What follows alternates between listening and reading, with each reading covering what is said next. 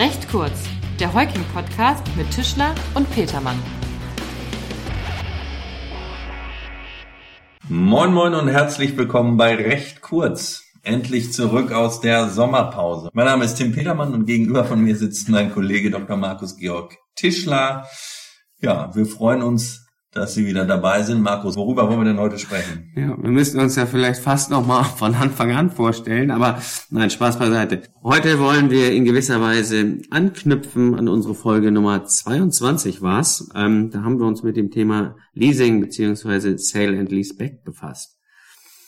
Heute soll das Thema eine weitere alternative und bankenunabhängige Finanzierungsform umfassen, die gerade für kleinere und mittelständische Unternehmen durchaus interessant sein können. Die Rede ist von der Wareneinkaufsfinanzierung. Tim, was ist denn das? Das Konzept der Wareneinkaufsfinanzierung besteht darin, dass sich ein Unternehmen, lass uns hier der Einfachheit halber mal vom Käufer sprechen, bei der Beschaffung von betrieblichem Umlaufvermögen, insbesondere von Waren, also zur Weiterveräußerung und Weiterverarbeitung eines Zwischenhändlers bedient. Das ist dann der Einkaufsfinanzierer oder Fine Trader? Völlig richtig. Der Begriff Fine Trader, um jetzt mal ein bisschen klug zu scheißen, ist ein Kofferwort aus den Worten Finance und Trade und beschreibt damit eigentlich ganz gut die Idee der Konstruktion, nämlich die Finanzierung eines Handelsgeschäfts. Wobei die Einkaufsfinanzierer gemeinhin Wert darauf legen, dass sie Händler sind und gerade keine Finanzierer. Warum das so ist, dazu kommen wir ja wahrscheinlich auch später noch.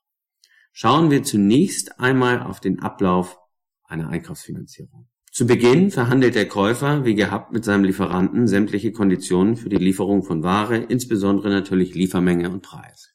Richtig. Statt aber dann selbst die Bestellung beim Lieferanten auszulösen, beauftragt der Käufer den Fine Trader mit der Bestellung der Ware beim Lieferanten und zwar zu den vorher zwischen dem Käufer und dem Lieferanten verhandelten Konditionen. Es ist also letztlich der Fine Trader, der mit dem Lieferanten einen Kauf- bzw. Liefervertrag abschließt, den der Käufer verhandelt hat. So ist es. Allerdings ist zwischen dem Fine Trader und dem Käufer verabredet, dass in der logischen Sekunde, in der der Fine Trader den Kaufvertrag mit dem Lieferanten abschließt, zugleich ein Kaufvertrag zwischen dem Feintrader und dem Käufer über die Ware zustande kommt. Der Lieferant liefert dann die Ware auch nicht an den Feintrader, sondern selbstverständlich direkt an den Käufer. Genau, man spricht insofern auch von einem Streckengeschäft. Indem der Lieferant an den Käufer liefert, erfüllt der Lieferant seine vertragliche Lieferpflicht gegenüber dem Feintrader und zugleich erfüllt der Feintrader seine Lieferpflicht gegenüber dem Käufer.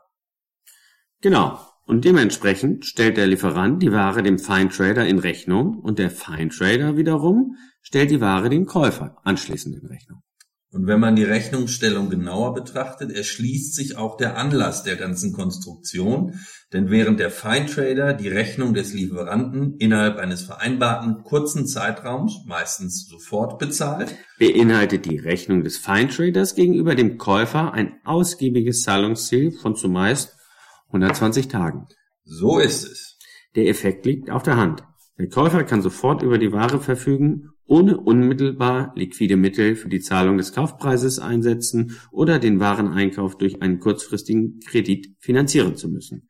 Stattdessen kann er bei entsprechendem Warenumschlag den Einkauf der Waren mit aus dem Verkauf der Waren erzielten Umsätzen bezahlen. Und was hat jetzt der Feintrader davon? Naja, Markus, du weißt ja, nichts ist umsonst. Der Feintrader sieht schon zu, wo er bleibt. Und zwar erhebt er für seine Dienstleistung gegenüber dem Käufer sogenannte Stundungsgebühren. Diese werden individuell mit dem Käufer vereinbart. Die Höhe der Gebühren hängt maßgeblich von der Bonität des Käufers ab, die sich der Feintrader zuvor anschaut. Ganz genau wahrscheinlich. Ja.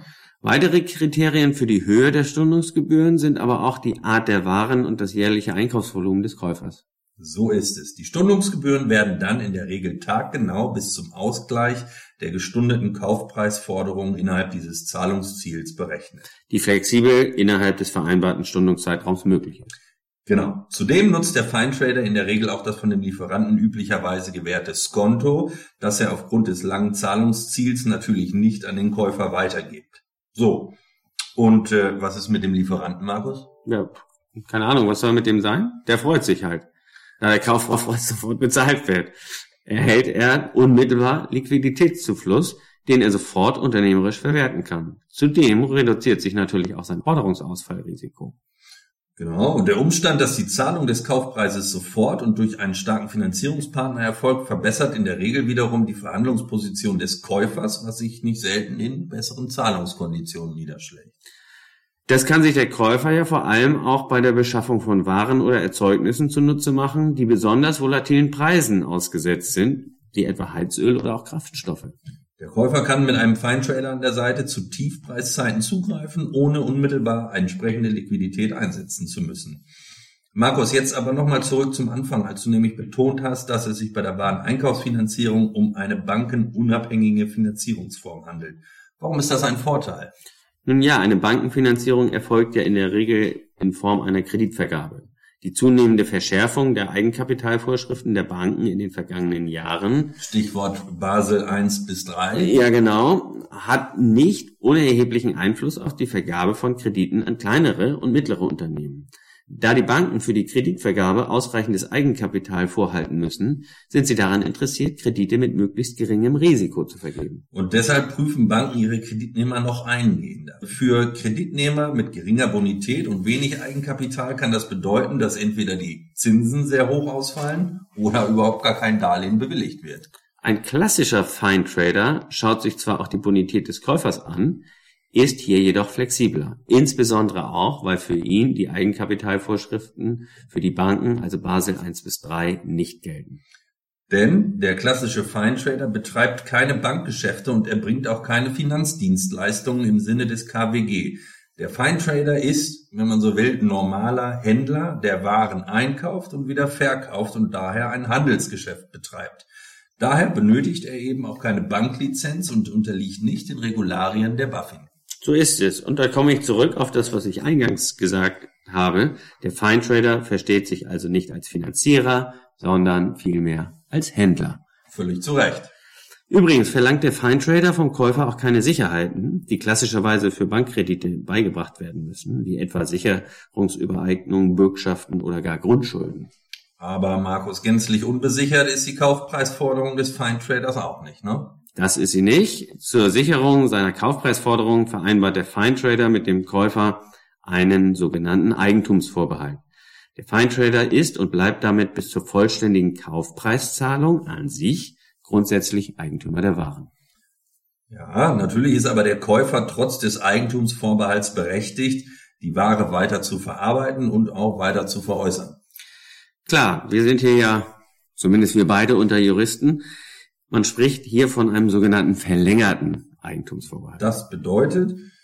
Das bedeutet, dass der Feintrader im Falle der Weiterveräußerung zwar das Eigentum an der Ware endgültig verliert, weil er die Weiterveräußerung ausdrücklich gestattet hat, aber an die Stelle des Eigentums tritt die Forderung des Käufers gegen dessen Abnehmer, die sich der Feintrader von dem Käufer im Vorhinein hat abtreten lassen. Exakt. So, ich schaue mal gerade auf die Uhr, äh, Markus. Eigentlich wollte ich ja zum Abschluss gerne noch einmal auf die Abgrenzung zwischen Fine Trading und Factoring beziehungsweise Reverse Factoring eingehen, aber äh, wir sind ja um Kürze bemüht. Ne? Ja. Ja, das sehe ich genauso. Dann lass uns das Thema Factoring und meinetwegen auch Abgrenzung zum Fine Trading in einer der nächsten Folgen bequatschen. So machen wir es. Dann machen wir hier für heute Schluss. Danke fürs Zuhören. Grüße aus Hamburg. Tschüss. Tschüss und schön wieder da zu sein. Das war recht kurz. Machen Sie es gut. Bis bald. Ciao. Ciao.